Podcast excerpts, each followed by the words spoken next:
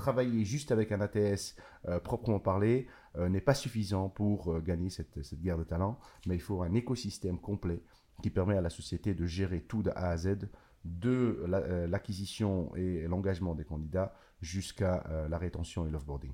Bonjour et bienvenue sur le Mouton à 5 pattes, le podcast qui vous présente le recrutement sous forme de rencontres, d'histoires insolites et d'interventions d'experts. Le Mouton à 5 pattes, animé par moi-même, Stéphanie Renier, cofondatrice de Gentis Recrutement, s'adresse aux recruteurs, aux candidats à la recherche d'un emploi, ainsi qu'à toutes les personnes évoluant dans le monde des ressources humaines, ou encore aux managers qui rencontrent des difficultés à trouver leur mouton à 5 pattes.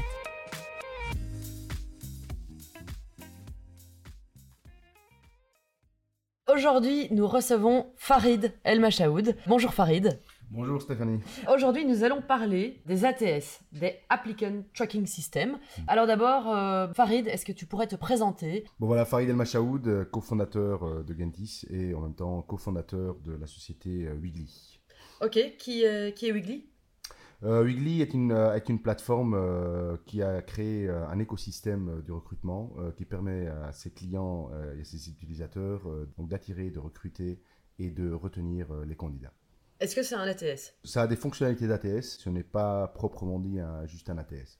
Ok, super. Alors, on y reviendra un peu plus tard, mais tout d'abord, pour euh, ben, euh, nos écouteurs, on va peut-être redéfinir ce que c'est un Applicant Tracking System. Donc pour toi, qu'est-ce qu'un ATS, Farid? Bah aujourd'hui sur le marché, un ATS, comme le dit le, le mot, Applicant Tracking System, donc c'est un outil euh, qui permet aux sociétés de faire le suivi des candidatures en ligne. Le suivi des candidatures en ligne. Ça se traduit comment? Est-ce que ce sont euh, les formulaires qu'on voit sur les sites internet euh, des différentes boîtes euh, quand il y a un onglet carrière Je vais aller rentrer mon CV et, et mes données générales? Est-ce que ça, c'est souvent lié à un ATS Alors, est-ce que c'est souvent lié à l'ATS je, je ne suis pas sûr, mais le but de l'ATS, justement, c'est ça. Le but de l'ATS, c'est que à travers le site de la société, que le candidat, une fois qu'il rentre sur le- l'onglet carrière et qu'il postule, bah, que de là, la candidature arrive dans euh, la plateforme afin que les équipes de recrutement puissent faire le suivi. Ok, alors donc le CV arrive sur la plateforme. Mhm. Et puis il se passe quoi dans, dans cet ATS Est-ce que c'est juste une base de données où il y a des CV Ou bien est-ce qu'un ATS euh, comporte aussi d'autres fonctionnalités? Un ATS comporte d'autres fonctionnalités. Alors, un ATS complet, il permet à la société 1 de créer une, euh, une page carrière, justement, qui est liée au, au site de- de- de- des sociétés. Deuxièmement, c'est un outil qui permet de faire le tri des candidatures en utilisant des questions de sélection auxquelles euh, les candidats peuvent répondre. Des questions prédéfinies? Des questions que, que le client peut définir. Euh, donc, le client définit ses questions et donc peut faire des choix avec les oui, non ou multiples réponses. Et sur base de ça, il peut dire voilà, si la réponse du candidat est telle, bah, il est automatiquement rejeté. Par contre, je lui envoie le mail de réjection, genre 48 heures plus tard, sinon c'est trop hard. Donc si je comprends bien, voilà, c'est un système, un- un- une base de données dans laquelle se trouvent tous les CV. Est-ce que du Lié à un job, donc c'est ça le. Lié à un job. ça, ouais, exactement. Il y a énormément de discussions sur les ATS aujourd'hui. Pour moi, les ATS classiques ne sont pas une aide aux sociétés, euh, bien au contraire. Euh, pourquoi? Parce que comme le mot le dit lui-même, c'est des applicant tracking system ou des application tracking system. Donc euh, on suit les candidatures sur base d'un job, mais quand je ferme le job, j'ai du mal à trouver les candidats. Et donc ça, c'est un des gros problèmes euh, des ATS aujourd'hui. Ok, quels sont les autres, on va dire, inconvénients d'un ATS Bah, il y a, y a le CV parsing, hein, donc, euh, on, on en parle beaucoup avec les candidats. Le CV parsing, c'est un outil, c'est un algorithme qui permet de justement qualifier euh, le CV d'un candidat. Et il le qualifie généralement euh, sur base de, de- des nombres de mots-clés qui se trouvent sur le CV, euh, la suite des mots-clés, il y a plusieurs techni- techniques à utiliser, mais qui, selon moi, n'arrivent pas à la qualité de l'œil d'un recruteur. Donc ça, c'est l'un des, des- des problèmes, ce CV parsing qui va coder ses candidats et qui va noter ses candidats sur base de mots-clés. Donc ça, c'est le premier, pre- premier problème. Ouais, et j'entendais justement euh, la dernière fois euh, une entreprise qui disait que le problème, c'est que euh, en automatisant les candidatures, on peut passer à côté de bons candidats en fait.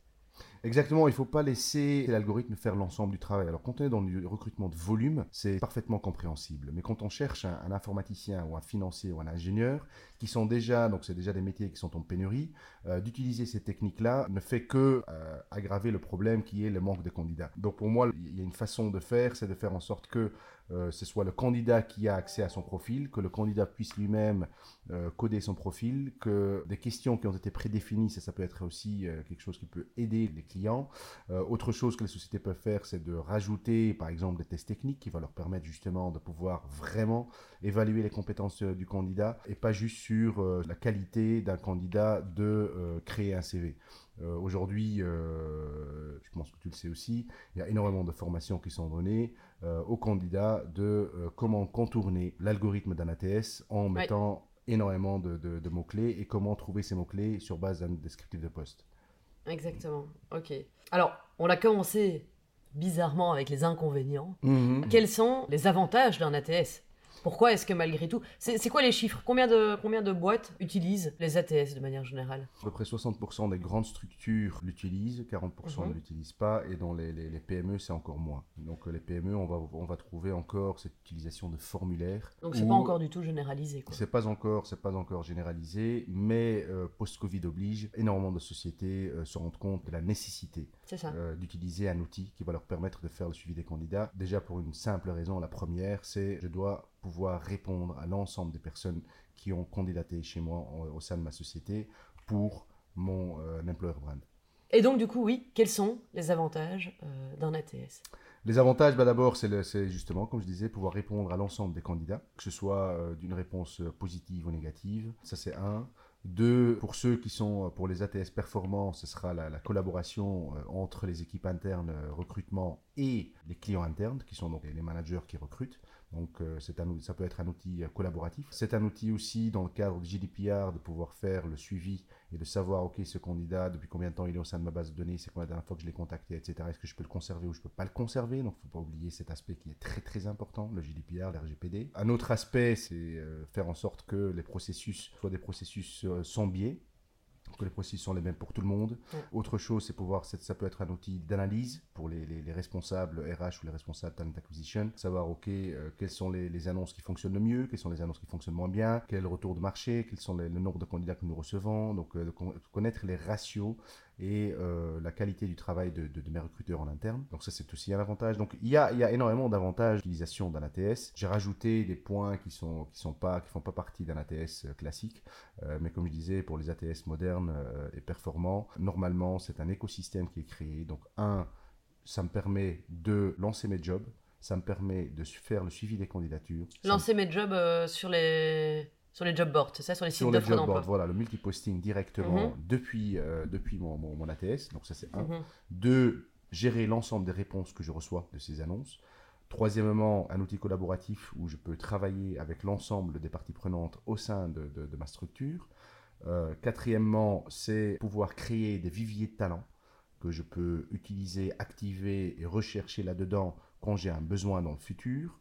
Ça me permet aussi, normalement, de ce vivier de talents, c'est de de créer un engagement avec l'ensemble de ces candidats qui ont, un, montré un, engagement vis-à-vis de ma marque, et donc de pouvoir travailler avec eux par la suite. C'est aussi travailler avec mes fournisseurs, donc euh, ils sont savoir qu'on travaille aussi avec des cabinets de recrutement. Donc si je travaille avec des cabinets de recrutement, de pouvoir faire le suivi, de savoir qui a présenté le candidat, qui n'a pas présenté le candidat. Donc comme je disais, c'est un écosystème. Donc aujourd'hui, travailler juste avec un ATS euh, proprement parlé euh, n'est pas suffisant pour gagner cette, cette guerre de talent, mais il faut un écosystème complet qui permet à la société de gérer tout de A à Z, de euh, l'acquisition et l'engagement des candidats jusqu'à euh, la rétention et l'offboarding. Oui, un écosystème tel que euh, Wigly du coup. Wigly, ce n'est pas que ça, parce que Wigly fait aussi la partie euh, pour tout ce qui est indépendant et intérimaire. Donc nous faisons aussi la gestion de l'ensemble des demandes d'intérim et nous faisons aussi euh, l'acquisition et la gestion de l'ensemble des, indépendants ou des sociétés euh, de consultance. Est-ce que pour toi, de manière générale, un ATS peut augmenter le taux de satisfaction des candidats, donc des personnes qui envoient leur CV Ma réponse sera oui, clairement. Euh, en fait, il faut réfléchir à l'alternative pour pouvoir donner cette réponse. L'alternative, c'est les mails. Euh, j'envoie ma candidature, ça arrive dans un inbox, c'est traité, c'est pas traité. Alors l'avantage au moins avec un ATS, euh, c'est je reçois une réponse. La première chose, c'est que déjà je reçois une confirmation de candidature qui est bien évidemment automatique. Certains candidats n'aiment pas trop, mais au moins il y a déjà ça. Ma candidature est arrivée. Ensuite, je peux euh, faire le suivi de ma candidature. Donc, euh, certains ATS, euh, ça reste toujours une minorité, mais comme UGLI, donc on donne la possibilité au candidat de faire le suivi de sa candidature. Il voit l'évolution, où est-ce qu'elle se trouve au sein du, du, processus. Donc, ça lui permet d'avoir au moins cette visibilité. Et c'est ça la frustration des candidats. La plus grande frustration, c'est de ne pas savoir ce qui se passe. Donc oui, ça, euh, ça, ça, peut aider à améliorer la, satisfaction du candidat. Ok.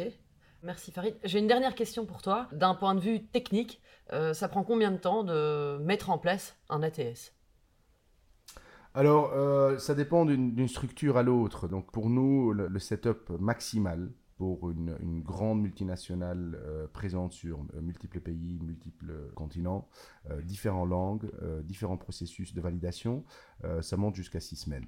Pour une PME, euh, en, 10 jours, c'est fait.